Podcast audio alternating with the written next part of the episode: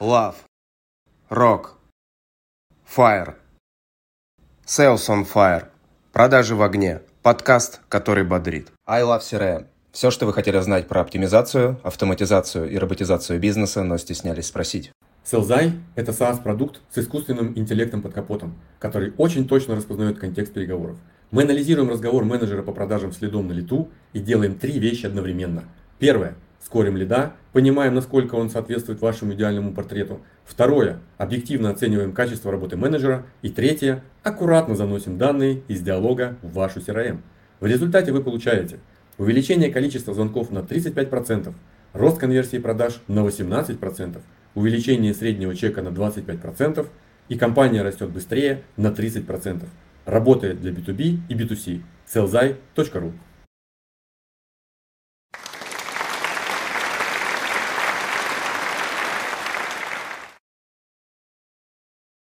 Здравствуйте, друзья! С вами опять подкаст «Продажи в огне».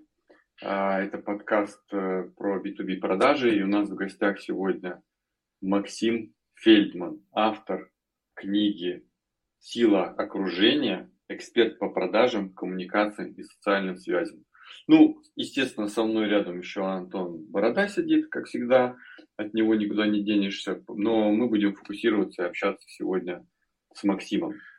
А, Максим, привет. Расскажи, пожалуйста, а, какую книгу сейчас пишешь дальше и а, дай немножко интро зрителям и слушателям о себе. Я выпустил книжку про искусство работы с социальным капиталом, если говорить так по-научному. Если говорить по ненаучному, то книжка про нетворкинг, но нетворкинг такой стратегический, осмысленный. Меньше про э, визитки, бабки и все такое, а больше про то, как э, понимать вообще, куда я иду как человек или как профессионал, и какое должно быть окружение вокруг меня, кто должен там быть. Вот у меня есть там, например, стратегия, называется «Максим 2038» каким я буду э, в 1938 году. И, соответственно, существенная часть этого образа а, – это кто вокруг меня. И, соответственно, что я могу сделать сегодня, завтра и послезавтра, какими методами могу пользоваться, как могу поработать со своей психологией, для того, чтобы формировать вот то окружение, которое, которое должно быть у меня будущего далекого будущего или там а, а, не очень далекого. Вторую книжку, которую... Да, книжка эта вышла в Альпине в конце 2021 года. К моему удивлению, оказалась таким деловым бестселлером. Это все говорят, конечно, вот, э, кто книжки пишет. Но в моем случае действительно я был удивлен, э, как быстро разошелся первый тираж, потом был напечатан второй.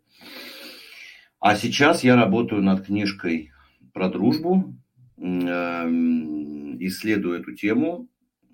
Пока не придумал, очень много интересных мыслей и э, концептов всяких разбираю, много читаю, даже занимаюсь с, с разными специалистами, там что-то из философии, что-то из психологии.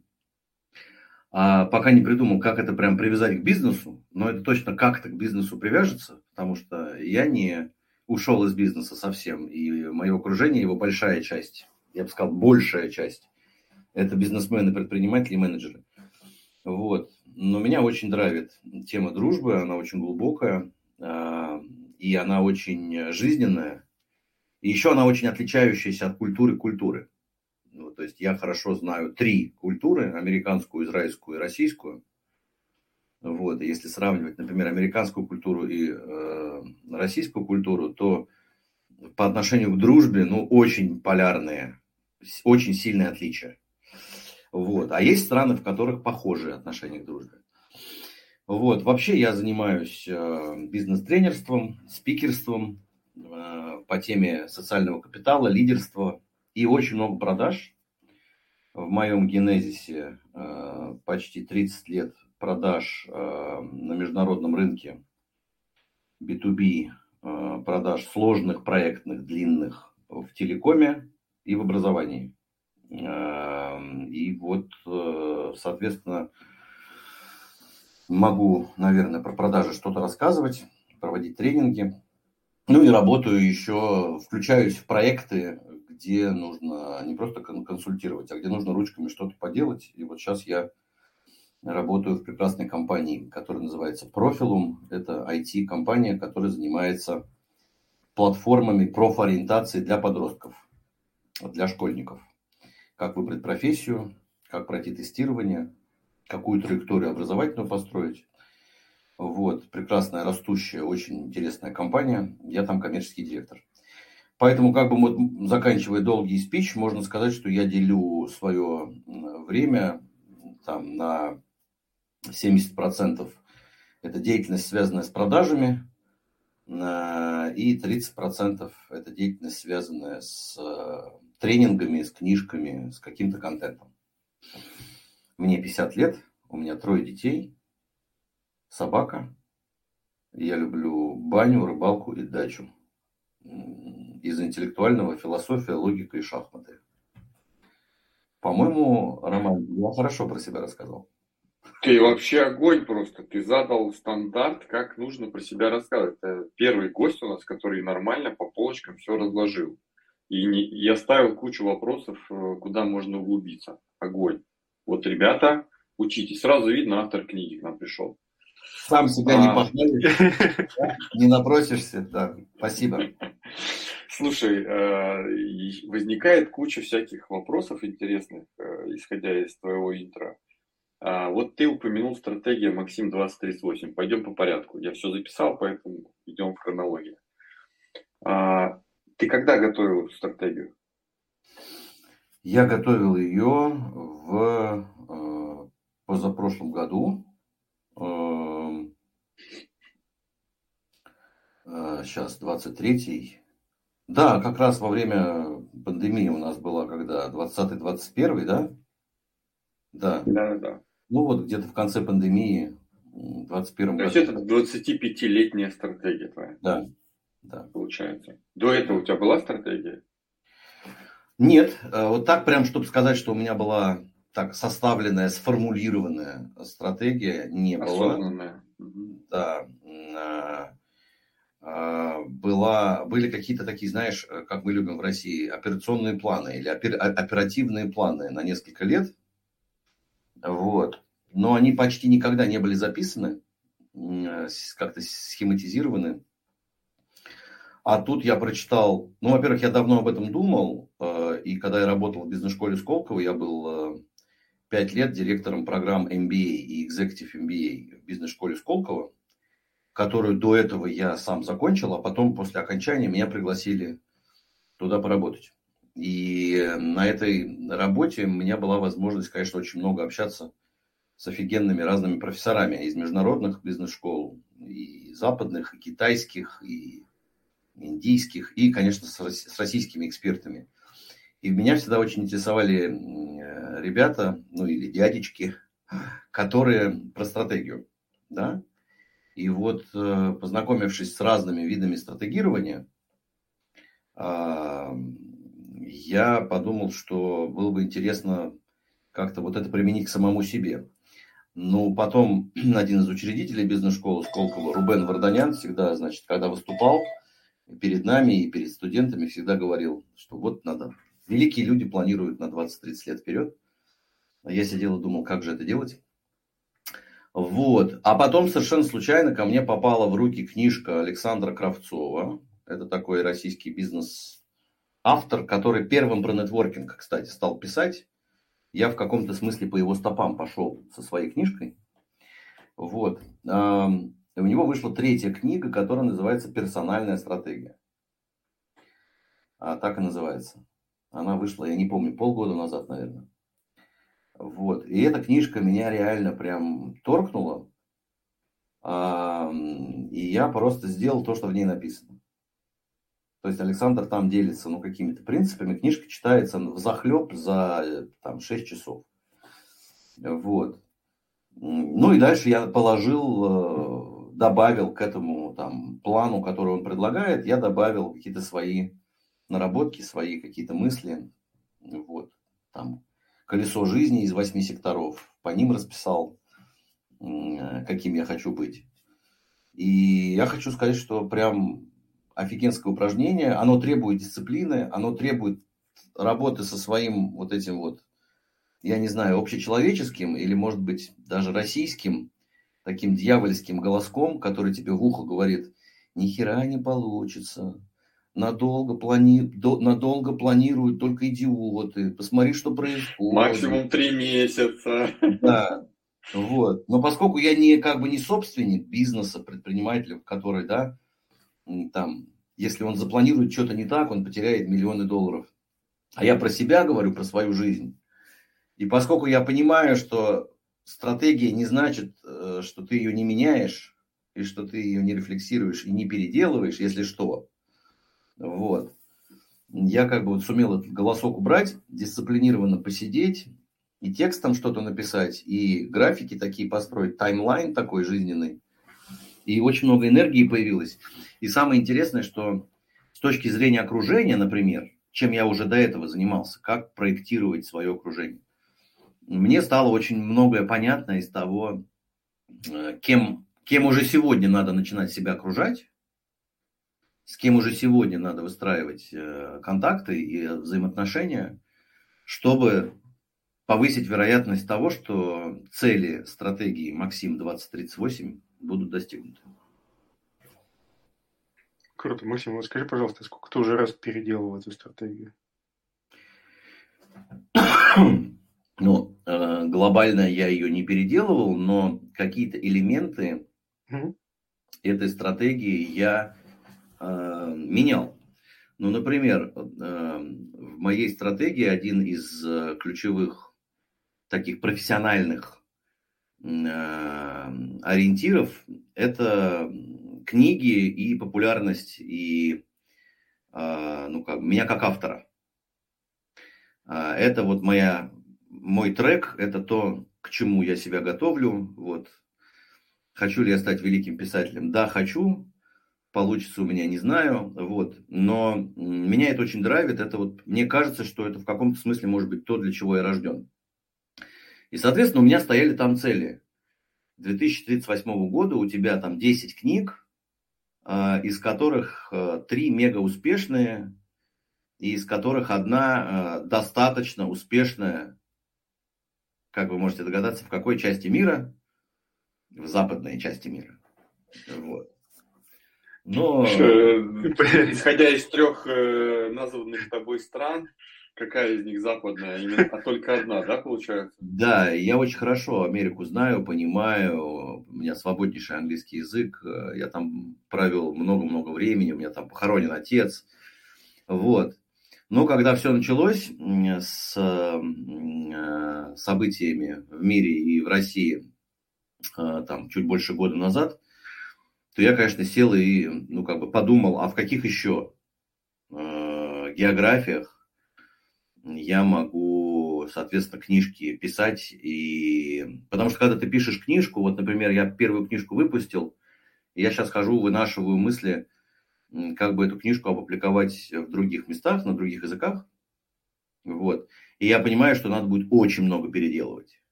Ну, потому что я писал эту книжку как российский ну, человек. Культурные особенности надо, надо учитывать. Да, как российский, да. как российский Там человек. свои анекдоты, свои шутки, свои прибаутки и свои Конечно. литературные гиперболы и так далее. Да, это факт. Я писал ее как российский человек с международным опытом, но российские, для российских, кейсы все российские – вот, все примеры. Ну и, соответственно, надо, э, когда ты пишешь книжку, вот вторую книжку я пишу, я уже пишу с задумкой, чтобы не так много переделывать, если я захочу. И, соответственно, я подумал, ну хорошо, Китай, может быть, может быть, Латинская Америка. Вот, э, ну то есть, как бы, я вот такие штуки, да, э, каким-то Надо образом... писать книжку как базу данных из кусков. Потом куски просто меняются. Ну, то есть, вставляешь переменную, и в эту переменную вставляется кейс э, для Китая, кейс там, для Израиля, кейс для США и так далее. Может быть. Промки, да. короче, придется делать. Может быть. Это очень творческий подход э, такой, но он такой программистско-творческий или бизнесменско-творческий. Вот, я не знаю, кстати, но, может быть, надо посмотреть на тех, кто публикуется во многих странах, может, они так и делают. Ну вот, то есть, заканчивая мысль, э, глобально ничего не изменилось в этой стратегии, но поменялись какие-то, во-первых, риски, э, потом какие-то аспекты, ну, как один из примеров, который я привел, а глобально нет, все, все так же. Ну, круто. А такой вопрос. Что самого сложного в, в начале написания книги? Ну, то есть,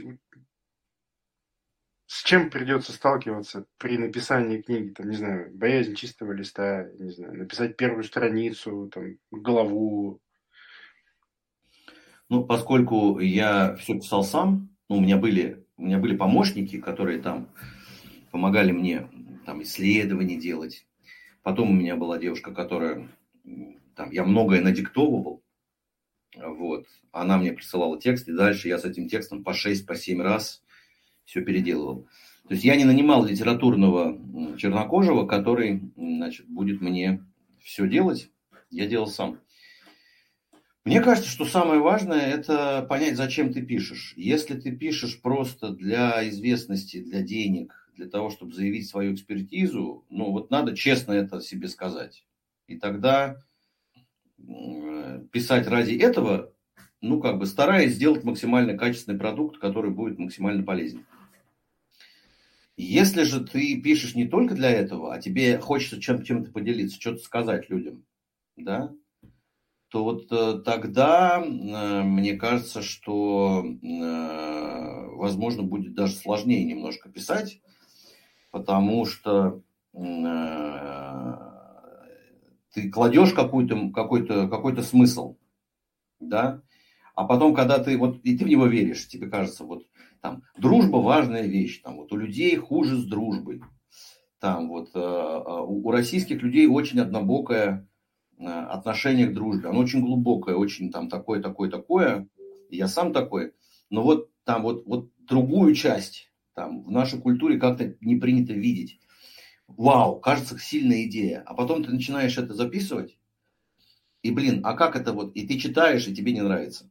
Я не знаю, как это называется, боязнь чистого листа или творческие муки, когда вот ты пишешь, я вас люблю. Да. Еще... Муки, му, муки.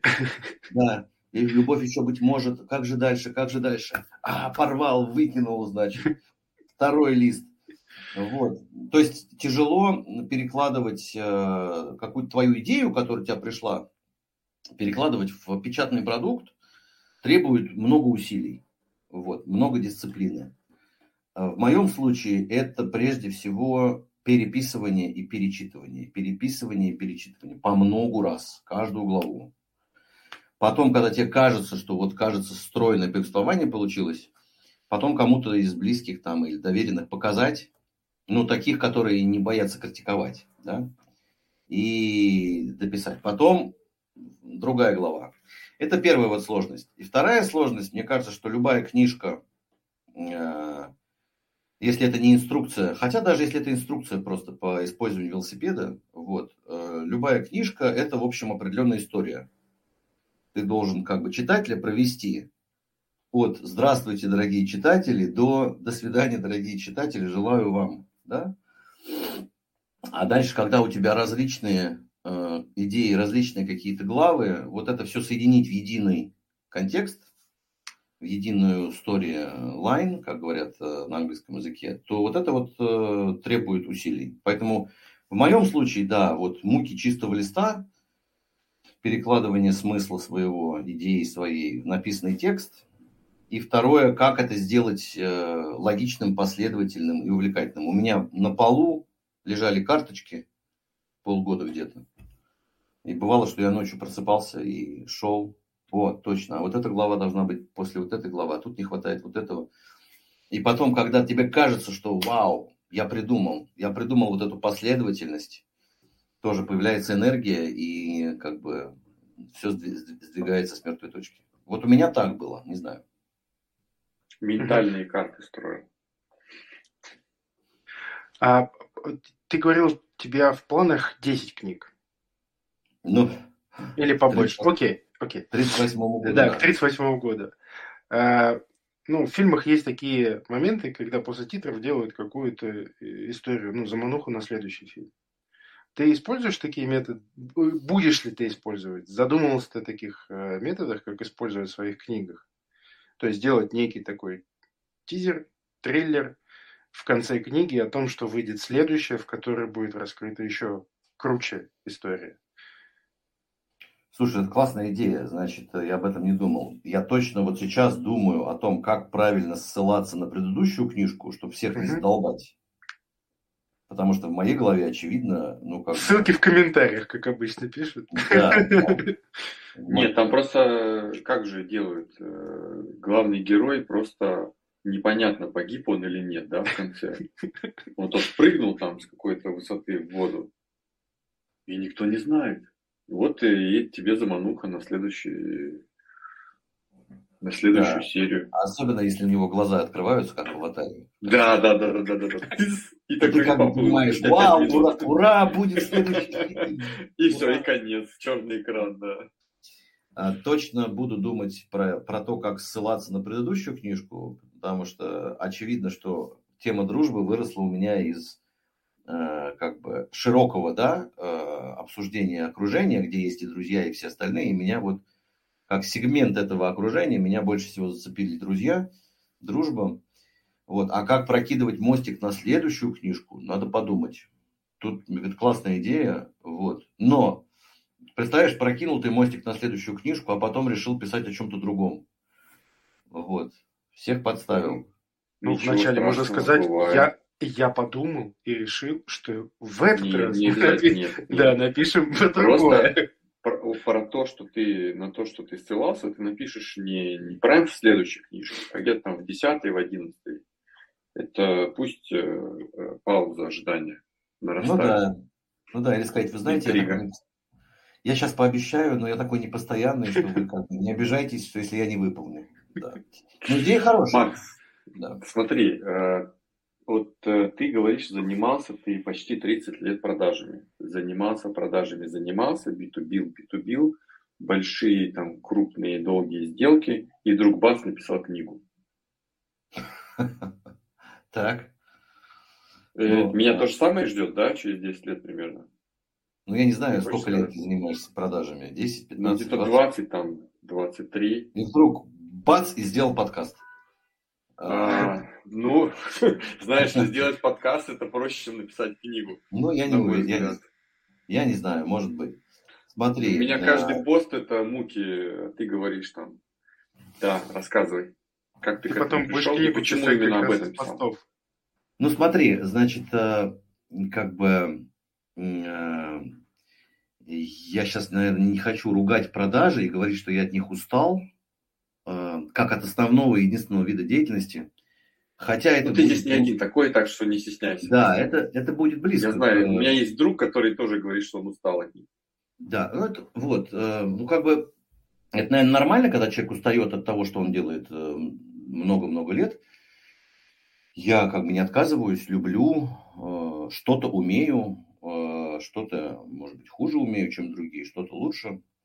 Вот. Но, наверное, здесь две вещи я скажу, что у меня нет мотивации Э, становиться великим топ-менеджером или становиться великим предпринимателем, то есть очевидно, что если бы они были, то я бы опирался на вот свою, свою способность коммуницировать и продавать для того, чтобы либо сделать какую-то карьеру, не знаю, там, стать коммерческим директором какой-нибудь крупнейшей компании, там, вот, либо опирался бы на эту историю э, в построении собственного бизнеса, да, но поскольку как-то так получилось, э, что мне, в общем, ни то, ни другое не очень интересно, а мне интересно быть таким свободным, независимым человеком, и вот мне интересно сделать какой-то контент, какой-то творческий продукт, то мне кажется, что между тем, что я говорю про коммуникации, социальные связи, и, и тем, что я занимался 30 лет продажами, есть прямая связь. Ну, то есть, ну, потому что продажи, э, коммуника... продажи, если это не транзакционные продажи, где ты людей не видишь, а просто алгоритмы выстраиваешь, э, если это продажи ну, как бы человеческие, где ты руководишь какими-то командами, общаешься с какими-то клиентами, занимаешься каким-то маркетингом, то это, конечно, коммуникация, это, конечно, про понимание людей, про общение с ними. Именно оттуда вот у меня вырос э, как раз нетворкинг, потому что я понял, что я все это делаю, но делаю это неосмысленно, как-то на чуйке, на таланте. А вот что с людьми, которые, э, у которых, ну, как бы это менее, менее врожденное, чем у меня, как им помочь? А второе, а как бы я помог сам себе, даже с этими врожденными, может быть, или приобретенными а, качеств, навыками общения, как бы я помог сам себе, если бы я мог там в машине времени слетать к себе 20-летнему. И тоже кучу ошибок. Я вижу кучу ошибок, которые я допустил. Вот. Эм, и, соответственно, я сказал, давай книжку напишем. Но давай не про продажи напишем книжку, а про вот э, нетворкинг, умение общаться с людьми. Наверное, вот так вот как-то меня жизнь привела к этому. И это превратилось, э, мне так понравилось этим заниматься, это настолько, ну, как бы наполнило меня, что я решил продолжать в этом же смысле. В этом вот, же... Значит, ты говоришь про машину времени, такая интересная тема. А, если бы ты мог попасть в прошлое а, к своему 20-летнему, а, что бы ты поменял? Что бы ты исправил? Или ну, что бы сделал и там дополнительно? Давай так, что бы я ему сказал. Да, вот так можно. Да, да. Потому что скотина бы он все равно ничего не сделал бы. Вот. А, но, может быть, наверное, две или три вещи. Первое, я бы точно... Извини, я тебе Первое, не вкладывайся, сука, в МММ. Я не успел. Я не успел. Я был все-таки, мне было... Когда МММ раскрутился, мне было что-то 14 лет. Вот. Поэтому я не успел. Кстати, была еще одна же огромная пирамида э, э, откуда-то из Сибири. Селинга или что-то такое. Да, да, кажется, с родинкой такой парень. Вот. Короче, я живу в Израиле, значит, я... Антон, э, я смотрю, ты знаток по всем пирамидам. Я да, знаток, я... но я, я не вложился, я отправил себе весточку. Я в Израиле, в Израиле, когда жил, я, значит, записал дочку на кружок английского языка, ей было что-то 4 года, и там русский парень, значит, очень инновационная методика, значит, игры, они лазят по всяким там стенкам, кубиками кидают, а в это время он, значит, их учит английским словам, и вот в движении, ну, короче, мы решили попробовать. Вот. А, и мы ходим, ходим месяца три. То жена отведет, то я отведу. А потом она мне говорит, а ты знаешь, кто это? А оказалось, что это собственник, вот этот вот, э, вот этот парень, который сбежал из России. Вот. Ну, очень прикольно, да, жизнь устроена. В общем, совсем не богатой жизнью живет. Хороший парень, молодец, прекрасно работает, как бы. Дети любят его. Ну вот, а что бы я сказал себе 20-летним, я бы сказал, наверное, знаете, основную вещь, главную. Я бы сказал ему как-то работай над своей рациональностью, над своей, а, над, над спокойствием, над взвешенностью, потому что я по натуре был по натуре остаюсь, но работаю над собой, поэтому меньше. Ну, в общем, э, в том возрасте был очень эмоциональный и импульсивный, и такой, ну, как бы невзвешенный человек. То есть меня легко было вдохновить на что-то, я мог кардинально поменять какое-то движение. Меня было легко э, достаточно расстроить, э, демотивировать, я был такой, знаете, горящий такой вот прям, как Черчилль э, говорил. Ты не Козерог, что... случайно, нет? Нет, я Овен. Вот в этом проблема, что я упрямый, в том, что я делаю, я упрямый. Черчилль говорил, тот, кто не был в молодости революционером, э, у того нет сердца, кто не стал к старости консерватором, у того нет мозгов. Вот, да, в, каком, в каком-то смысле мозгов у меня было мало. Э, не в том, что в смысле, что я дурак, вот, хотя в чем-то я дурак. Тебе еще рано было в старости консерватором-то быть. Ну, да. в смысле. Да, ну, может быть, не консерватором, но вот... Э, Юношеский потому... максимализм, вот это вот рвение, несогласие, скорее всего, да? Да, но это нормально, но вот к этому я бы порекомендовал добавить логику, взвешенность, рациональность. Осознанность. Да, посидеть, подумать, принять... Подумайте еще раз другую книжку да. сейчас, да? Да, спроси себя пять раз, почему, поговори. Это первая такая общечеловеческая штука, которую бы я себе посоветовал. Вторая вещь, которую бы я себе посоветовал, безусловно, это э, не переставай работать с менторами и наставниками и их искать. Потому что ты к возрасту где-то 30-32 года возгордишься, Максим, и перестанешь искать менторов и наставников. А это именно со мной произошло. То есть до возраста 30-30, может быть, 3 у меня была ориентация все время находить каких-то крутых, умных людей, которые еще, как бы, наверное, симпатичны более-менее, да, и стараться с ними строить отношения, чтобы научиться. Иногда, может быть, еще что-то получить, потому что он как бы обладает ресурсами, этот человек. Но, в общем, я никогда не страдал вот этим вот, как бы, что-то получить, подхалимство и так далее. Ну, поэтому основной мотивацией было все-таки всегда научиться. Вау, нифига себе, он вот в этом разбирается, вот этих знает, вот тут был, то-то делал. Блин, вот у этого человека бы поучиться круто.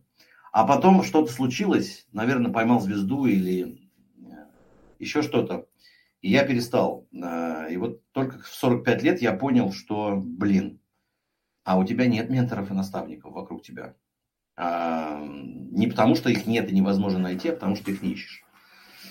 Это вот вторая вещь, которую бы я себе сказал, а, если бы вернулся. Вот. Ну, а там какие-то другие, может быть, еще пару, пару, пару вещей, которые бы я себе сказал, они очень личные, не буду делиться. Вот эти две, наверное, основные. Да. Хорошо. А скажи, пожалуйста, если я записал все твои вещи, мы к ним еще вернемся, но я бы хотел уточнить еще. А, книга, которую ты написал, а, это огромный труд систематизации, считай, всего опыта, который ты накопил там за 20 с лишним лет продаж. После, она превратилась, по сути дела, в учебник. Да? То есть это делай раз, не делай два. После этого, как у тебя изменилась жизнь после того, как ты ее написал, после того, как она вышла? Кроме славы, поклонниц там э, и того, что тебя узнавали на улице – и брали автографы. Я имею в виду в продажах непосредственно. Как ты изменил свои подходы? Как изменился результат? Что ты стал делать по-другому? Э, да, ну, я бы не сказал, что это учебник, э, хотя, ну, учебники разные бывают. Я скорее сказал бы, знаешь как, э, я полез в науку, ну, потому что network science, network наука, это прям вот серьезный мультинаучный такой, мультинаучная дисциплина. А, кстати, где... вот это, эта дисциплина где-то официально является дисциплиной в университете? Да, да, конечно. Есть? конечно. Кроме да, Сколково, конечно. где еще? Ну, в Сколково нет, но как бы есть в нескольких университетах в мире, и в Китае, и в Америке, э, и в Европе, по-моему, тоже есть. Но не в России. А, я не слышал. Может быть, я чего-то не знаю, может быть, где-то Смотрите, значит, что такое сети, изучают разные, э, разные ученые. Социологи, очевидно, изучают. Биологи еще изучают. Биологи. Да, значит, там, я не знаю, энергетики, да, там наверняка есть тоже наука же энергетическая, вот. Нейронные сети, я не знаю, там, ну и так далее. Дата-сатанисты, да. Да, дата-сатанисты и так далее. Вот. А, это, что есть ли какие-то кафедры, которые изучают сети как комплексное явление, не знаю у нас, по-моему, нет.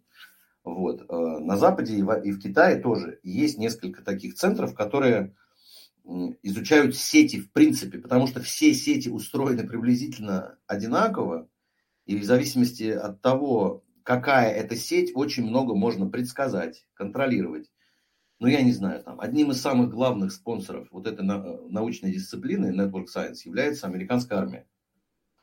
Я не знаю, как, что у них там получится, не получится, но вот они это делают, потому что говорят, что война будущего – это сетевая война. Вот. А, э, и, соответственно, оказалось, что очень много есть э, книг, э, научных, ну, книг не очень много, несколько книг, много научных статей. Вот. И я стал все это копать, естественно, с прицелом больше на социологию, но вот из, из общей сетевой как бы конструкции, из вот этой мультинаучной дисциплины, которая называется Network Science. И когда я стал это все копать и выкладывать, очень интересные методики, находить какие-то закономерности, тогда мне стало понятно, а, вот почему у меня вот это работало, и вот это хорошо получалось в моей карьере, а вот здесь не очень. Вот. И я тогда стал накладывать свой опыт как иллюстрацию вот этих вот концептов, да, каких-то методик, техник и, и так далее. Я не скажу, что я вот под свой опыт прямо искал какую-то базу у меня такой опыт, я такой великий, и сейчас я объясню, почему это работало. Наверное, было наоборот. Вот. А что касается того, что изменилось, э, ну, э, что изменилось в продажах в целом? Мне кажется, что я понял, насколько э, сильна э, компонента сети связи, нетворка в продаже чего-то ну, такого необычного или сложного, большого. Может быть, не продажа хлеба в булочной, может быть, там тебе не нужен нетворк, а просто нужно хорошее место, чистые, да, и много бабушек и дедушек, и мальчиков и девочек, которые приходят в магазин. Вот. Но если ты продаешь что-то такое, вот какие-то решения, какие-то вещи, которые надо объяснять, надо убеждать, надо показывать, то я убедился, насколько нетворк, конечно, это уникальная вещь. А, если говорить про то, как что вот у меня как-то дико выросли продажи после э, этого, этой книжки, ну, во-первых, я э, только вот иногда включаюсь в какие-то проекты и являюсь консультантом или выхожу в какой-то проект. Вот. Ну, давайте я вот приведу пример. А, компания, в которой я сейчас Э, работаю коммерческим директором. Это компания, которая э, работает в основном с GR рынком, школы, университеты, колледжи, министры, министерства, губернаторы и так далее. Для меня это был темный лес совершенно. Вот. И когда я туда пришел, я подумал, надо сейчас учиться, надо читать, надо с кем-то советоваться. И все это я, безусловно, делал. Но потом, когда я понял, насколько, ну, очевидная вещь, насколько в этом мире, давайте так скажем, государственный рынок образования, или вот государственные образованцы, когда я понял, насколько это рынок, в котором ценится предыдущий опыт взаимодействия с человеком, а, и что все люди, в общем, как-то варятся в одном вот этом соку и их выносит в какие-то должности, э, я понял, что нет у меня этого нетворка сегодня. Ну вот я работал в Сколково и знаю неплохо сегмент бизнес-образования для взрослых. И я понял, что э, не нужно мне сейчас, вот прям, изначально у меня была идея, мне нужно там где-то 50-100 контактов, значит, где-то 10-20 тут, где-то 10-20 там, там 5 тут, вот, я где-то через две недели понял, э, что это неправильная стратегия, что мне банальную вещь сейчас скажу, вот, но без книжки я бы так быстро ее не понял, что мне просто ну, нужно два или три суперконнектора, которые уже давно внутри. И э, дальше я просто стал спрашивать акционеров, менеджеров компании, кто у нас есть из акционеров, из э, дистрибьюторов, там, из сотрудников и так далее – кто, ну, как бы, может нам помогать активно или по запросу, но кто внутри, кто всех знает. Вот. Ну и дальше как бы появились пара-тройка таких человек. Э, некоторые это как бы люди там, от акционеров э, компании, потому что у нас их несколько. Некоторые это сотрудники, которых мы наняли. Э, и, в общем, все очень быстро полетело. И, и мой нетворк в этом домене социальной сети, в этой части, социальной сети, мой нетворк тоже стал очень быстро расти. Но я не терял время на то, чтобы самому где-то что-то пробить, а я нашел людей, которые всех знают, и дальше просто с этими людьми поработал и сказал им, бери меня, ты за знакомство, я за презентацию. Или бери его, он расскажет. Вот. И очень уважительно с этими людьми, потому что это не просто какие-то балаболы, у которых много связей. Это очень ценные, умные люди. Вот. Вот такой банальный пример. То есть, как методолог нетворкинга, я теперь гораздо быстрее стал видеть правильный путь, вот, и не по наитию идти как-то на эмоциях и на талантах. Раньше бы, я честно говорю, вот, как я сказал только что, если бы я был моложе гораздо, я бы сказал, так, что надо делать? Так, знакомиться? Побежали! Побежали там. И три месяца Четыре месяца тебя нет дома, Выж... ты летаешь... Выжигательная стратегия. Выжигать, да, тратишь на деньги на всякие рестораны, там вводишь, в сообщество вступаешь, движуха такая, на-на-на-на-на-на. Вот. И, не, и в конце концов у тебя получится, блин, но ты мог четыре месяца выиграть просто потому, что ты взял... Сейчас же стратегия основная. Make more, do less. А, чем меньше, меньше делай, получай больше. Макс, а сейчас нас слушают во всем мире. У нас мы благодаря тебе вышли на международную орбиту, собственно говоря. Сразу три страны окучиваем. И все задаются вопросом. Вот я прихожу в новый домен. Ну, каждый слушатель так говорит. GR, там, ETech, э, э, не знаю, финтех и так далее. Как мне наиболее эффективным способом найти этих трех а, суперконнекторов. Как, во-первых, понять, что это суперконнектор? Они же не светятся, как правило. Это же люди, которые сер... скорее серые кардиналы. Они всех знают, но нужно сначала э, заслужить доверие, чтобы они тебе как-то помогли. Как их найти, как их распознать и как их найти?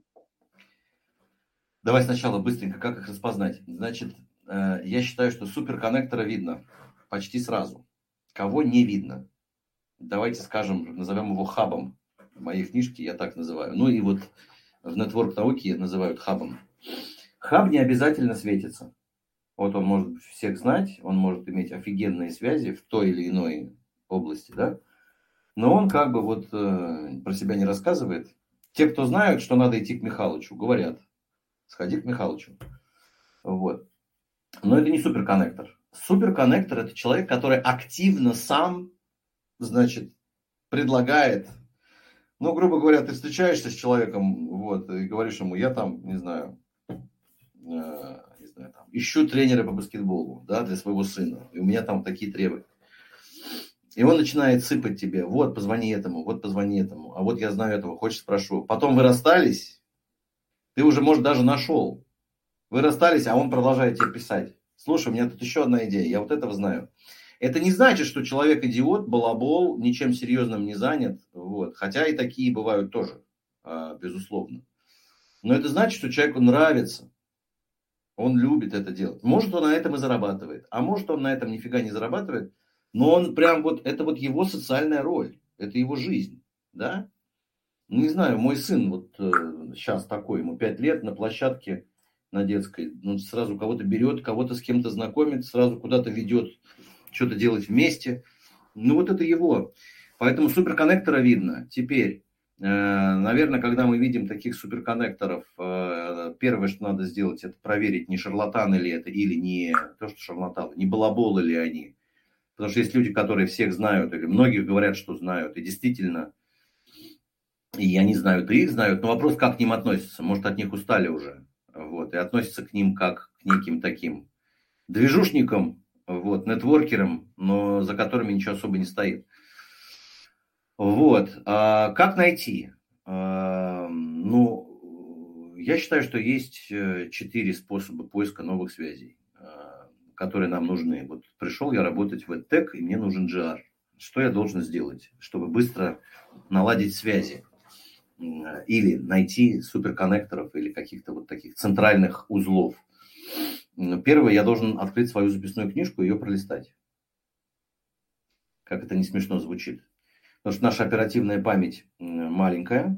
Э, помним мы, ну хорошо мы помним, прям вот прям следим за жизнью 150 человек где-то в среднем. А, а так вот удерживаем в своей голове э, лиц и имен э, до 500. А, но это совсем не значит, что если я сел и стал вспоминать, кто у меня есть, кто у меня есть, что я сразу, моя оперативная память сразу выдаст мне базу из 500 э, человек. А если твоя записная книжка больше, чем 300, 400, 500 человек, ты открываешь, листаешь и смотришь на две вещи. Первое, нет ли там кого-то, кого я ищу? Нет ли там этого суперконнектора в GR российском, в образовании российском? А если нет, то а кто из моих близких э, или средних э, друзей, знакомых, партнеров на-на-на-на-на могут такого человека знать? Вот. Это первое. Две, да. Записную книжку смотрю и э, звоню знакомым, э, которые могут знать таких людей. Третий способ – это сообщество.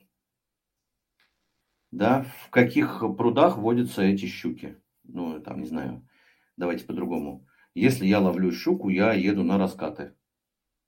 В Астрахани такая. Раскаты это такая, знаете, кивают люди, значит знают. Вот. А если я сама хочу поймать или сазана, я пойду на мы, ямы. Мы, мы не знаем, но мы догадываемся. Да. да, пойду на ямы. Соответственно, ну как бы под каждую рыбку есть свой, свой водоем или своя какая-то часть водоема. Вот. Где эти люди водятся, э, в какие сообщества можно вступить, Э, чаты, клубы, ассоциации, где большая вероятность, что такие люди есть. Ну и четвертый способ, он длинный, вот, это личный бренд.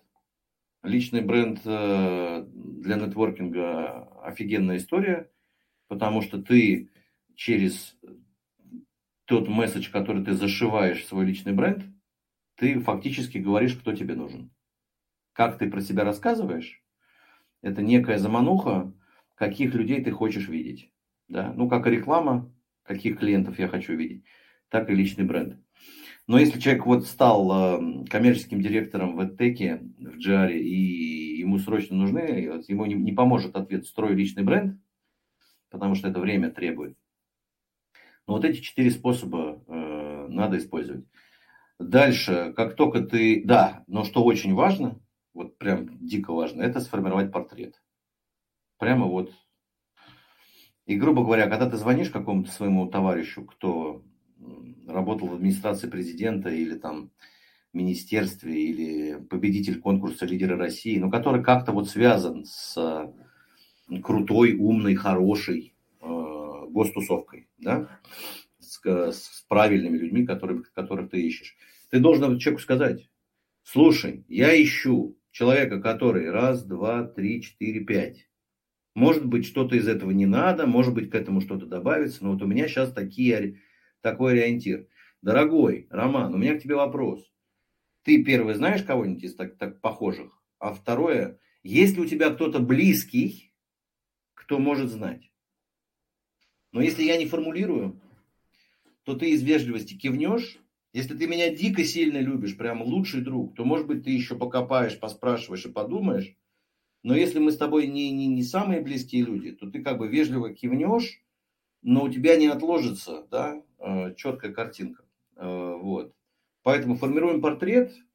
Э, вот в этих четырех местах, которые я перечислил, ищем вот этих суперконнекторов.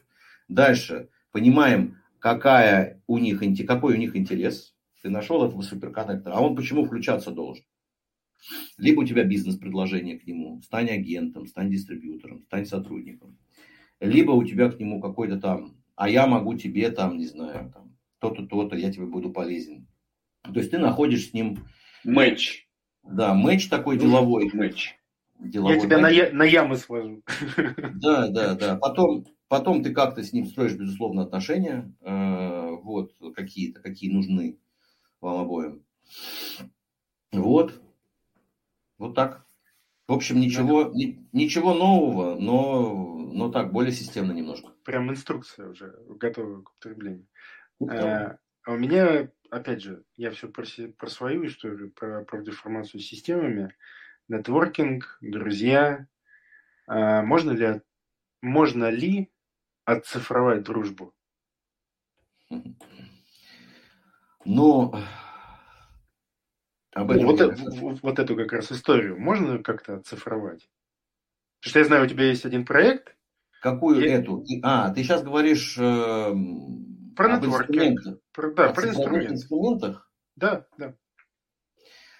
Да, но э, нельзя упоминать э, э, всякие э, там неправильные вещи. Вот. Э, но ведь мы же видим, например, как э, разные социальные сети оцифровали э, тему дружбы. И, в общем, нельзя отрицать, что эти инструменты и для дружбы тоже э, полезны. Вот. Но, с другой стороны, нельзя отрицать и что для настоящей русской дружбы, в нашем понимании дружбы, они много сделали и плохого. То есть они расширили, расширили очень сильно воронку общения под названием там «друзья» или еще как-то. Вот. Но... И размыли фокус. Да, но размыли, размыли, размыли Вместо фокус. трех сфокусированных получается 300 э, с маленькими связями. Ну да, слабых, слабых связей стало больше, а сильных связей сильнее, сложнее, сложнее их держать, удерживать, на них тратить время и так далее. А, конечно, возможно оцифровать, но я сейчас не говорю про оцифровку любви или там искреннего отношения, а именно про инструментарий. Вот. А, я пытался заниматься этим, еще вынашиваю мысль, может быть, что-то сделать, но что-то как-то вот не могу найти в себе драйв прямо ходить по инвесторам, вот эти все прототипы клеить. Не знаю, наверное, это не мое, может, потому что я кофаундера не нашел правильного пока. Мне хочется вот, значит, о великом, модели какие-то там. Все Слушай, такое. ну, если Power, Power Map э, входит э, в это как раз в эту зону, и графы, э, графовые системы могут описать отношения между людьми внутри сделки, допустим, то мы здесь можем с тобой посотрудничать. Мы сейчас этим занимаемся неокрами. Круто, я, я с удовольствием. Да, есть идеи на эту тему, можем обсудить. Вот. А на самом деле, на простом человеческом уровне это очень нетрудно оцифровать. Во-первых, нужно относиться серьезно к записной книжке, которая у тебя здесь, и вести ее прилежно. То есть ее надо чистить, э, удалять дубликаты, удалять странные записи. Я это делаю каждый год на праздники новогодние. Зинаида Петровна Жек, э, Яна, большие сиськи, вот это все надо постоянно удалять, да. Ну, я не знаю, надо удалять тебе Яну или не надо, это ты решаешь. Ты решаешь сам. Вот. Я не удаляю, если я помню человека, и есть хоть какой-то шанс, что он может мне пригодиться, то я не удаляю. Я удаляю, если я вообще не помню. Ну вот не могу вспомнить я Никиту Геленджик. Вот у меня была такая, или, или даже лучше. Вася... Лучше вообще не вспоминать. Никита, это была Никита Геленджик, не, не помню, кто это. Вася Кепка. У меня была а, Аня Псков, э, там вот это вот э, все. Вася Кепка у меня было, да. Вот я удаляю тех, кого вообще не помню, и дубликаты тоже удаляю. Есть для этого всякие приложухи, э, их куча, и российские, и те самые. Вот, второе, я фиксирую в записной книжке какую-то информацию про людей, которую они мне рассказывают. Ну, не то, что я шпионю там и веду досье, но если мне важно, что человек... Давай, как, какие ключи ты фиксируешь? Расскажи. Ну, например, э, семейное положение, дети. Например, факты из биографии. Например, э, там, э, бизнесы, да, вот у человека там три бизнеса, у него там салон фотографий, вообще-то он работает в Роснефти, а еще там э, у его жены частный детский сад. Я могу себе это записать. Теперь, сколько таких записей у меня в моем, в моем э, телефоне? Ну, конечно, не 3000 контактов, у меня 3200 контактов сегодня, на сегодняшний день. Ну, может быть, 300 человек, может, 400. Про кого-то побольше, про кого-то поменьше.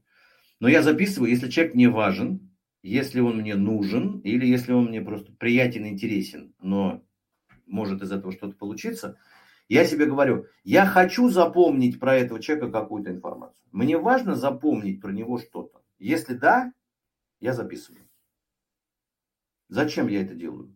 Ну, потому что, во-первых, у меня фиговая память. Я не самый, не самый хороший запоминатель. Во-вторых, потому что я понимаю, что если я с ним встречусь в следующий раз и покажу, что я помню э, ему о, о чем-то, это будет ему приятно. А в-третьих, очень важно, когда я с записной книжкой со своей работаю, я же тогда найти могу этого человека, а так я про него забуду. Вот, да. Жена мне скажет там, хочу открыть частный детский садик. Я, блин, да нет у меня никого там, нету, у кого частный детский садик. Вот, захожу в телефон, пишу там, детский садик. О, точно, у Василия Михайловича же жена, руководитель. Василий Михайлович, извини, дорогой, привет. А может твоя жена посоветовать моей? Они в разных районах далеко, конкурировать не будут. Понимаешь, если я не запишу чего-то, то я потом не найду, и значит не принесу пользу себе, вот, возможную. А еще, как суперконнектор, как человек, который много склеивает, я могу тебе не принести пользу. Ты мне позвонишь, попросишь что-то, а я не принесу тебе пользу, ну, это вообще как бы было бы здорово приносить пользу. А еще я же могу, может, зарабатывать на этом. Может быть, я как бы и монетизировать это тоже иногда могу или, или часто. Поэтому вот, люди на это часто мне говорят, что это вот КГБ, это вот, значит, система слежения, это вот... Это CRM. Это CRM. Если вот ты не запомнил, если ты не запомнил с первого раза, что моего сына зовут Родион, и что ему 14 лет, и он занимается тэквондо на Курской, то ты типа не любишь меня. А если ты это записал, и потом перед встречей посмотрел и меня спросил, то это не искренне. Блин, ну что за херня собачья? Если я записал, если я, сука, посмотрел, значит мне важно, про тебя это помню, тебе это блин, сказать. время и усилия. Конечно, я же не делаю это, чтобы тебе подлизаться, и значит, вот какой я хорошенький, какой я все про тебя помню. Я это делаю как бы, потому что ты классный чувак, у нас может быть с тобой э, какая-то синергия, и я решил про тебя что-то запомнить, а поскольку у меня дырявая башка, я решил себе помочь это запомнить. Вот. И вот если эти две вещи делать, э, то как бы 90% того, что в моей книжке написано, будет делать легче. Вот мы же мы думаем, что нужны какие-то алгоритмы, значит, там искусственный интеллект, он будет напоминать мне про все дни рождения. Ну, может быть, я не такой айтишник великий, чтобы вот это все придумывать, хотя наверняка это тоже можно придумать. Но вот если просто вести свою записную книжку, а, чистую делать ее, и ее делать подробную, вот, а, наверное, не записывать туда всякие гадости, потому что это риск что у тебя там их украдут, сольют, и ты потом будешь плохо выглядеть, лучше гадости помнить, а хорошие вещи записывать. Вот, э, то тогда можно очень много чего добиться интересного с точки зрения цифровизации своей сети связей. Макс, а ты э, можешь привести пример людей, которые пользуются такими методами, каких-то крутых людей, у которых есть своя CRM-система, а, ну, условно, да, вот эту вот CRM-систему назовем, где зафиксированы какие-то факты, которые готовятся перед встречей, которые записывают э, после встречи какой-то follow-up э, summary этой встречи, там, знакомства, и которые потом еще какие-то дальнейшие действия тоже фиксируют. Ну, да, у меня есть такие современники, про кого я знаю, что они, как они делают, но они не публичные, и они рассказывали это мне как бы кулуарно, поэтому я не могу их имена раскрывать, но вот есть пара очень известных имен. Одного зовут Джон Рокфеллер, а второго зовут Билл Гейтс. Э, Джон Рокфеллер, когда умер, у него была картотека, вот эти, знаете, Rolodex называется, это когда крутишь так вот, и карточки вращаются. Вот у него была картотека, если мне не изменяет память, а я сейчас не помню, ну больше 100 тысяч карточек. Он был просто псих больной нетворкер на всю голову. Вот. И он всех записывал. Всех, с кем он встречался, появлялась карточка. Ну, может быть, если ему почистили ботинки, он этого не делал. Но всех, э, как бы, более-менее значимые контакты. В книжке, я не помню, в какой книжке, по-моему, «Никогда не ешьте в одиночку» э, или еще где-то, рассказывается вот этот кейс про Билла Клинтона, где он э, у него было в стратегии написано стать президентом США. И он еще, учась в университете, кто-то вспоминал, что вот он ко мне приставал на вечеринке, задавал разные вопросы про меня. и записывал все в блокнот прямо при мне. Ну, кто-то про Билла Клинтона рассказывает. Я его спросил, нахера ты это делаешь? Он говорит, понимаешь, я собираюсь стать губернатором штата Аризона, а потом президентом Соединенных Штатов. Вот. И все, с кем я знакомлюсь, они когда-то могут быть мне очень полезны. Вот. И у него была, по-моему, картотека, вот такая картотека, тоже вот эта старая Rolodex, где-то 100, 10 тысяч карточек. Вот. Я в книжке это перепечатываю. Я не помню, я цитирую, откуда я это взял историю. Вот. А, у меня есть несколько знакомых бизнесменов, наверное, два таких прям ярких кейса, не буду их называть, у которых очень серьезно, даже три, три, у которых очень серьезно эту функцию несет личный помощник.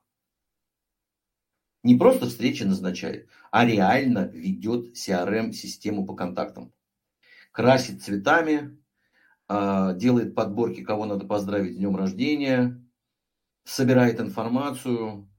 Вот. Если он вдруг там, значит, на встрече понимает, что он не помнит, как зовут жену там или что-то ему надо, он там выходит в туалет и говорит, Маша, как зовут у Михалыча среднюю дочку? Срочно я забыл. Она ему там типа Маша, 13 лет. Да, точно. Он возвращается к столу и говорит, Михалыч, ты мне говорил, что вот у тебя дочь, по-моему, Маша, да, я правильно помню? Вот, что она там вот, значит, лошадьми занимается.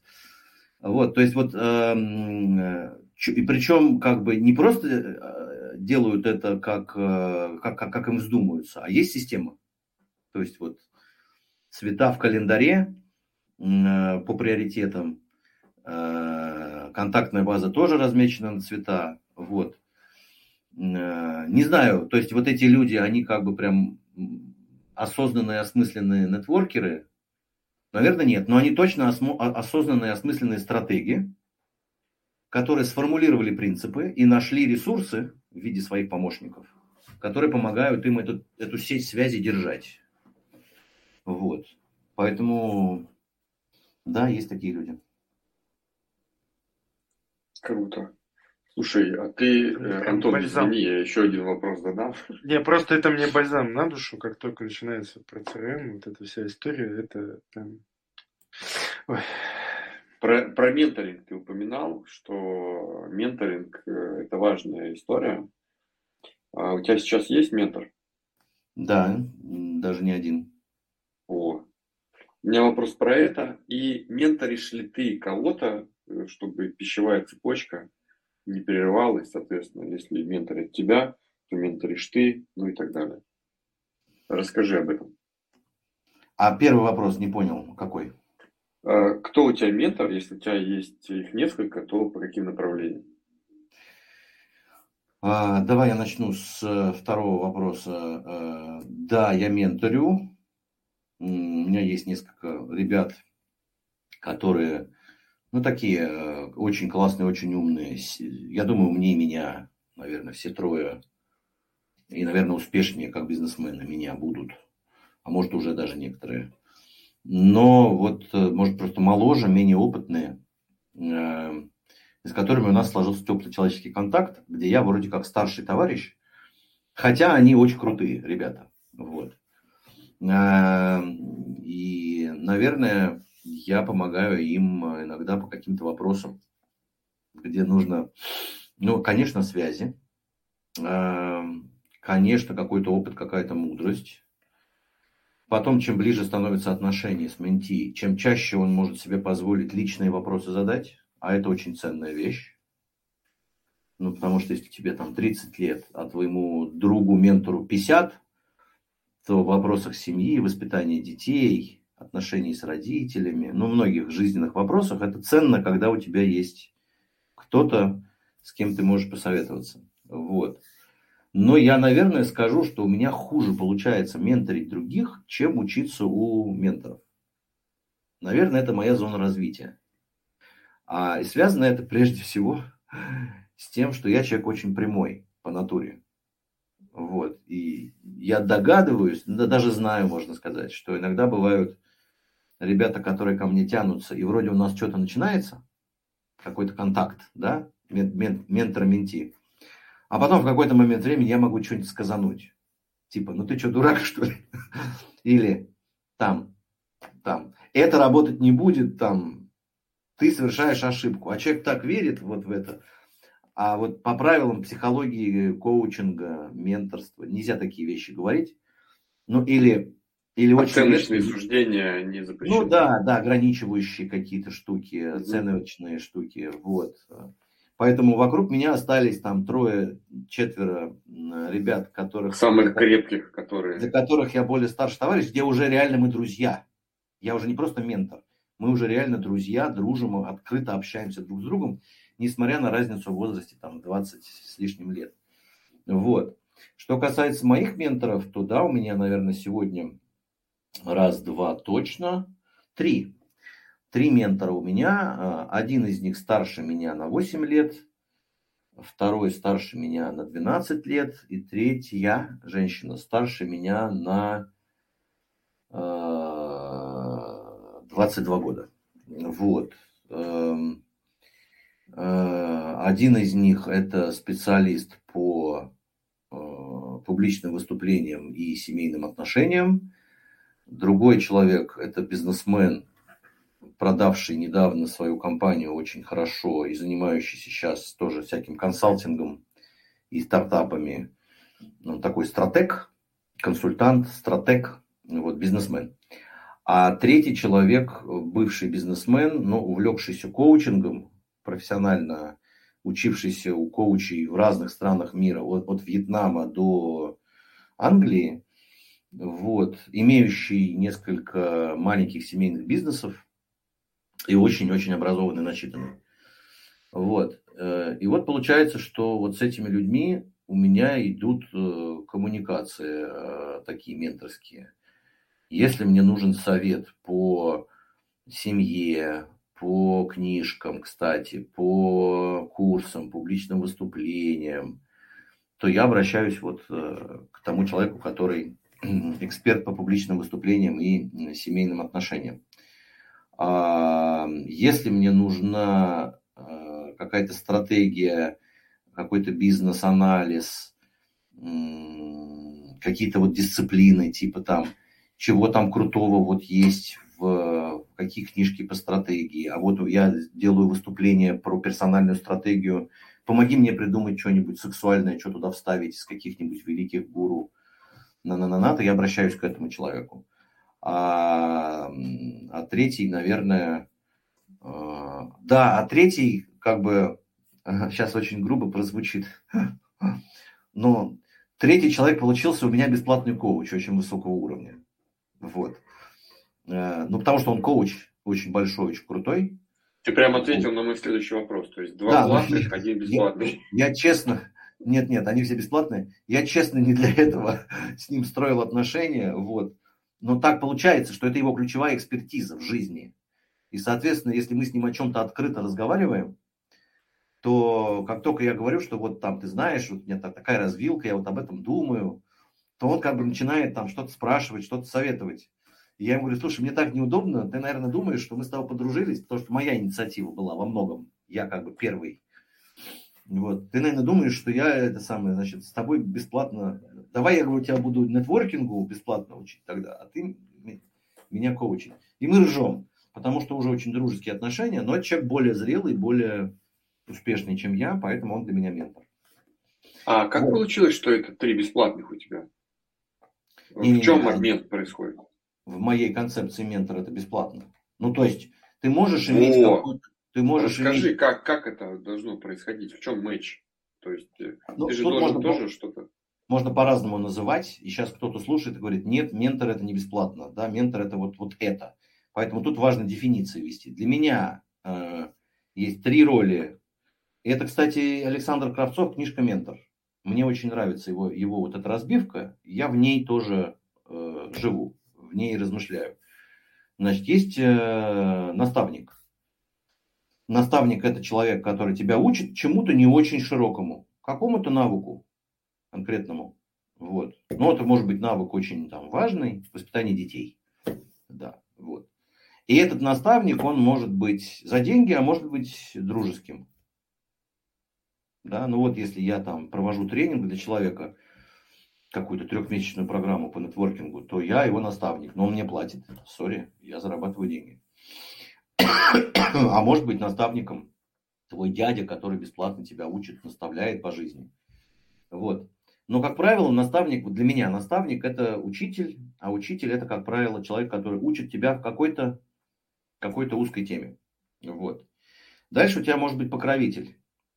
Это более мощный человек, чем ты, который тебя ну, помогает тебе, дает тебе ресурсы, которых у тебя нет. Связи, инвестиции, деньги, статус, советы иногда. Но в основном он не учит тебя, он помогает. Типа, знаешь как, так, хватит морочить голову, убери свои 13 вопросов. Что делать, кому позвонить? Да, Михалычу позвонить, хорошо. Михалыч, тебе сейчас придет Максим. Ему надо помочь, он хороший парень. Мы с ним Михалыч прям очень ну, знаменитая хорошо, личность. Хорошо, Моисеевич. Моисеевич. Вот. Или э, Моисеевич, мы с ним рыбачим вместе с Фельдманом, с этим. Вот. Классный мужик, помоги. Так, что еще помочь?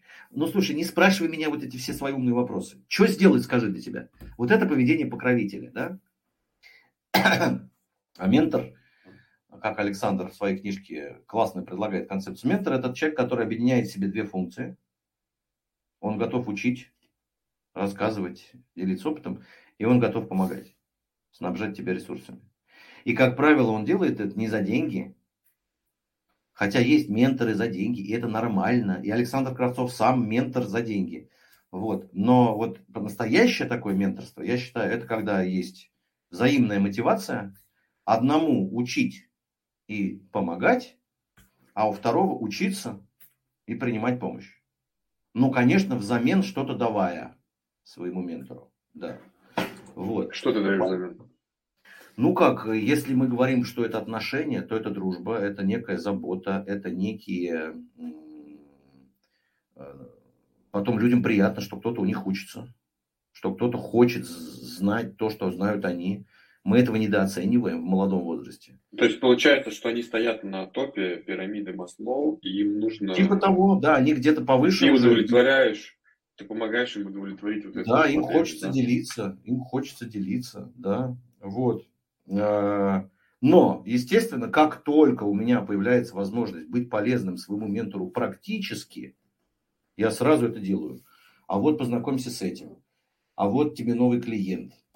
А вот э, я слышал то-то, тот. А вот классная статья, я тут читал недавно. Вот. А вот там у одного из моих менторов там было очень там, неприятное личное событие, вот, э, там не семейное, но, в общем, очень неприятное, которым он со мной поделился.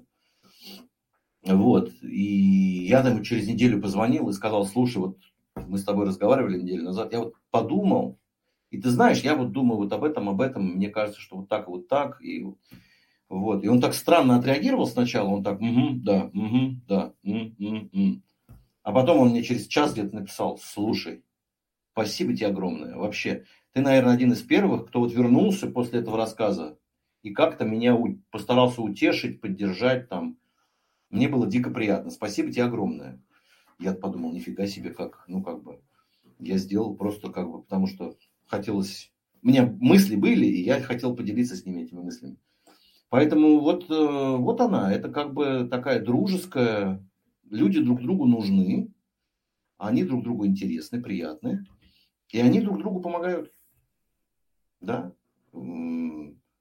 Вот, тут, конечно, очень важно, что если я захочу воспользоваться профессиональными услугами одного из своих менторов, не просто посоветоваться с ним по дружбе, кофе попить, а если там, там, не знаю, проконсультировать мою компанию, построить мне стратегию, то, конечно... Ну, то, есть, то, на чем он зарабатывает деньги. Да, да, получить. Да. Ну, или если это будет не, не, не, не что-то на 15 минут в личном частном порядке посоветовать, а надо работать, то как бы я даже скидки никакие не буду принимать. Я как бы скажу, вот лучше даже переплачу. Вот. Ну, то есть буду стараться, потому что вот это очень важно разграничивать чтобы не было такого, а это мой ментор, значит, сейчас там он на нашей компании напишет стратегию бесплатно. Ха-ха-ха, как здорово. Блин, но если у тебя такое отношение, то тогда как бы у тебя не будет друзей и искренних отношений. Да, да, да. Тут надо быть осторожным. Но если вот это ну, как бы личная помощь, и человек с радостью тебе ее дает, надо быть дураком, чтобы от нее отказываться, потому что он тебе ее дает, он хочет тебе ее давать, не отказывайся, бери, но будь, не будь эгоистом и возвращай, старайся что-то отдавать. Будь благодарным. Да, вот, э, вот такие менторы. Сейчас у меня есть еще, так скажем, вакансия на ментора э, четвертого э, по там вот как раз теме книги, контент, креатив, вот как стать крутым автором, придумывателем. Вот я ищу какую-то себе ролевую модель, пока не нашел. Но вот я бы хотел такого ментора, кто успешен именно вот в этой части деятельности. А ты Кравцова не пробовал привлекать? Ну, мы знакомы? Нет, я не пробовал, но как бы он на другом же специализируется чуть-чуть. Он помогает достигать через нетворк. Здесь я, в общем, многое понимаю, а мне нужен прям вот не, не, не тот, кто научит меня, как это сделать через какие-то средства, а тот, кто это сделал. Тот, кто это сделал. Тот, кто придумал кучу контента, э, вышел на международный рынок с этим контентом. Ну, то есть, кто-то, кто будет ролевой моделью для Максима 2038 в части... Ну, это Лейтионе кто-то, наверное, какой-нибудь, да, должен быть?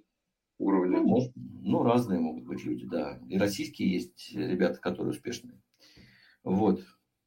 Короче, вот так я об этом размышляю. Макс, с тобой супер интересно разговаривать. Э, просто время летит незаметно. Мы уже за час выкатились давно. Но тем не менее нам нужно закругляться, конечно. Скажи, mm-hmm. последние вопросы задаем. Мы про то, как ты отдыхаешь, поняли. Да, слово рыбалка, самые щуки фигурировали неоднократно. А, ты уже начал подготовку к продажам своей новой книги, какую-то работу вести? Социальные вот эти вот сети, каналы, там, Телеграм, уже как-то прогревать Нет. публику. Когда Нет. планируешь начать? ничего не начал. Э, ну, зависит от того, как пойдет с, с контентом. Поскольку сейчас у меня вот есть работа, то все очень замедлилось. Вот, но сейчас вроде я тут ну, ну, научился, как все распределять грамотно, и чуть-чуть побольше времени буду уделять. Э, наверное, к концу года у меня начнет что-то появляться. Книжки лучше публиковать в октябре. А, ну, книжный сезон начинается вот осенью, да, и новинки. новинки лайфхаки, лучше... пошли лайфхаки да, для, новинки, для авторов. Ну, с точки зрения дистрибуции, да, с точки зрения привлечения внимания. И все выставки так выстроены. А в сентябре же выставка вроде в Москве. Там, ну вот, нонфикшены, да, в октябре, по-моему, в сентябре. Ну, короче, вот перед осенью лучше выпускаться, перед Новым годом. Потом на Новый год очень много идет перепланирования магазинами и сетями ассортимента книжного, на склады заказываются, на полке встает. Я, конечно, наверное, я не успею к этому октябрю, к, этому, к этой осени книжку допилить, потому что книжка, ну, как бы серьезная такая, гораздо глубже, чем первая. Ну, так мне кажется. Посмотрим, как получится. В общем, у тебя к 16-му айфону будет, да, книжка готова? Поэтому, поэтому я начну, наверное, какие-то прогревочные истории, наверное, начну где-то следующей весной. А может быть, э, там, в конце этого года начну публиковать какие-то кусочки. Потом мне надо еще интервью провести. Где-то 50-70 интервью я хочу провести. Таких глубинных про дружбу, вот это все. Поэтому весной, либо в конце этого года, либо там в начале весны. Ты нашел себе уже респондентов? Для чего? А, для интервью? Ну, у меня как бы есть нетворк, поэтому они есть. Но я пока системно, давай скажем так, системно не садился. Вот с этим хочу, вот с этим хочу, потому что он такой категории относится, а этот такой. А ты поэтому... именно сам будешь выбирать, да? Или у тебя случайная выборка будет? Нет, на глубинное интервью я буду сам и буду сам их проводить. А вот дальше по результатам глубинных интервью я могу что-то увидеть, что-то понять, какие. И тогда я могу уже сделать какой-то массовый опрос на 15 минут, и либо там через соцсети, либо даже может кого-то нанять, чтобы этот опрос прошло там пару-тройку тысяч человек моей целевой аудитории. Но сначала глубинное интервью.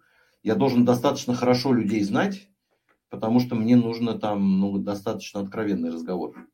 Конфиденциальный, без передачи, но я же хочу вытянуть какие-то глубинные проблемы, которые... Да. Да, там, проблемы, ограничения или наоборот прорывные точки, которые у людей есть, а для этого нужно определенное доверие.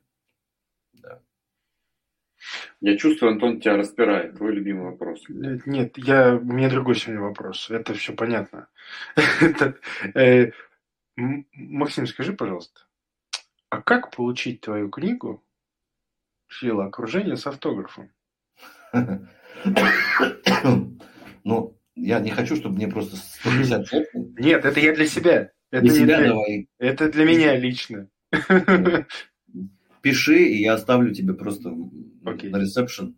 Приедешь и заберешь. Окей, okay, да, но, а, но мы в, в описании оставим ссылочку на книгу, да. вот, чтобы все могли посмотреть, почитать, купить и ознакомиться с таким э, сконцентрированным материалом по нетворку. Да, вот. Ну, раз Антон не спросил этот вопрос, тогда спрошу. Я, я тебе, да, я тебе оставил. Два финальных вопроса, Макс. А, первый. Кто тебя вдохновляет? Имя, фамилия, адрес, дети. Ну, ты сейчас про... Михалыч. Я вообще в глобальном смысле, глобально. То есть про метро все понятно. Но есть, наверное, какие-то более высшие силы.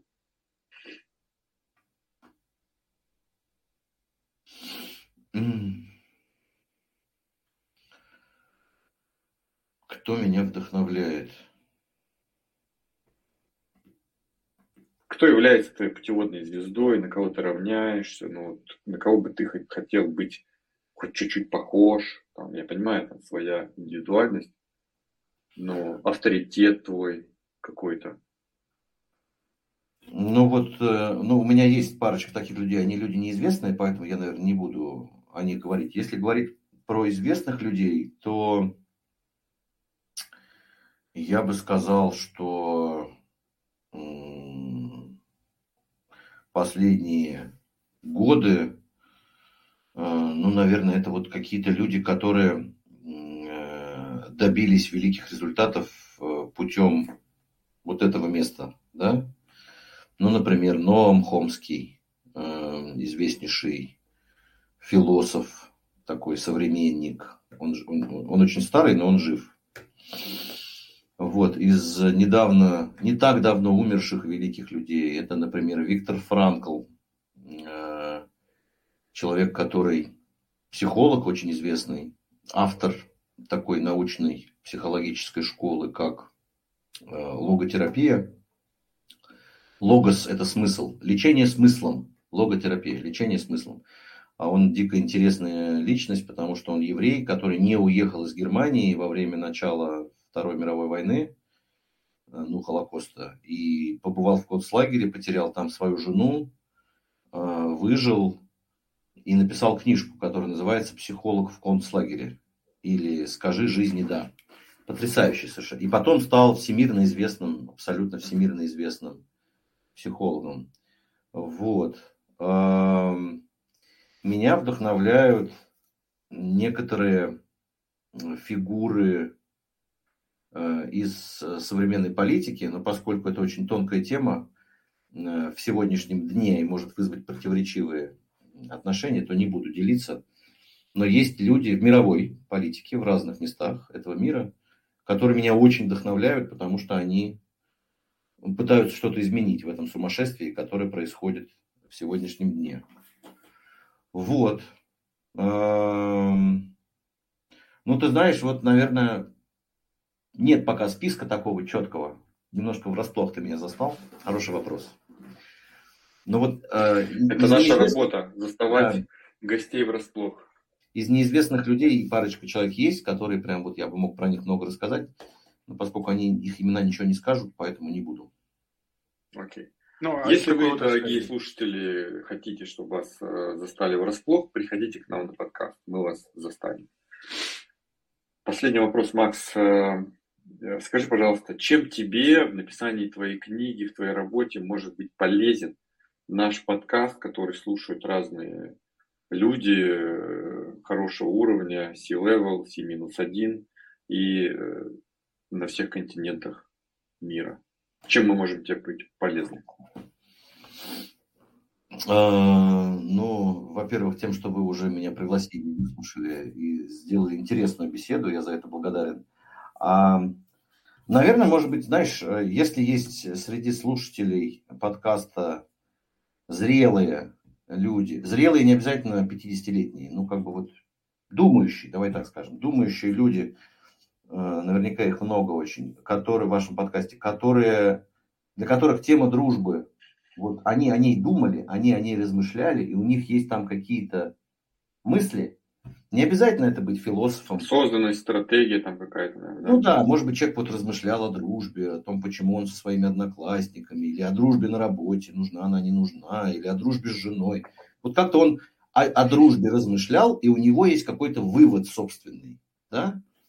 А, и вот если бы он захотел этим выводом со мной поделиться, Э, то я был бы рад, пускай выходит на контакт такой человек со мной, потому что я нахожусь э, в... С одной стороны, я уже что-то пишу, уже что-то кладу на бумагу, но с другой стороны, очень большой кусок книжки – это пока такое поле, где идеи, гипотезы, концепции, и я вот ищу материал.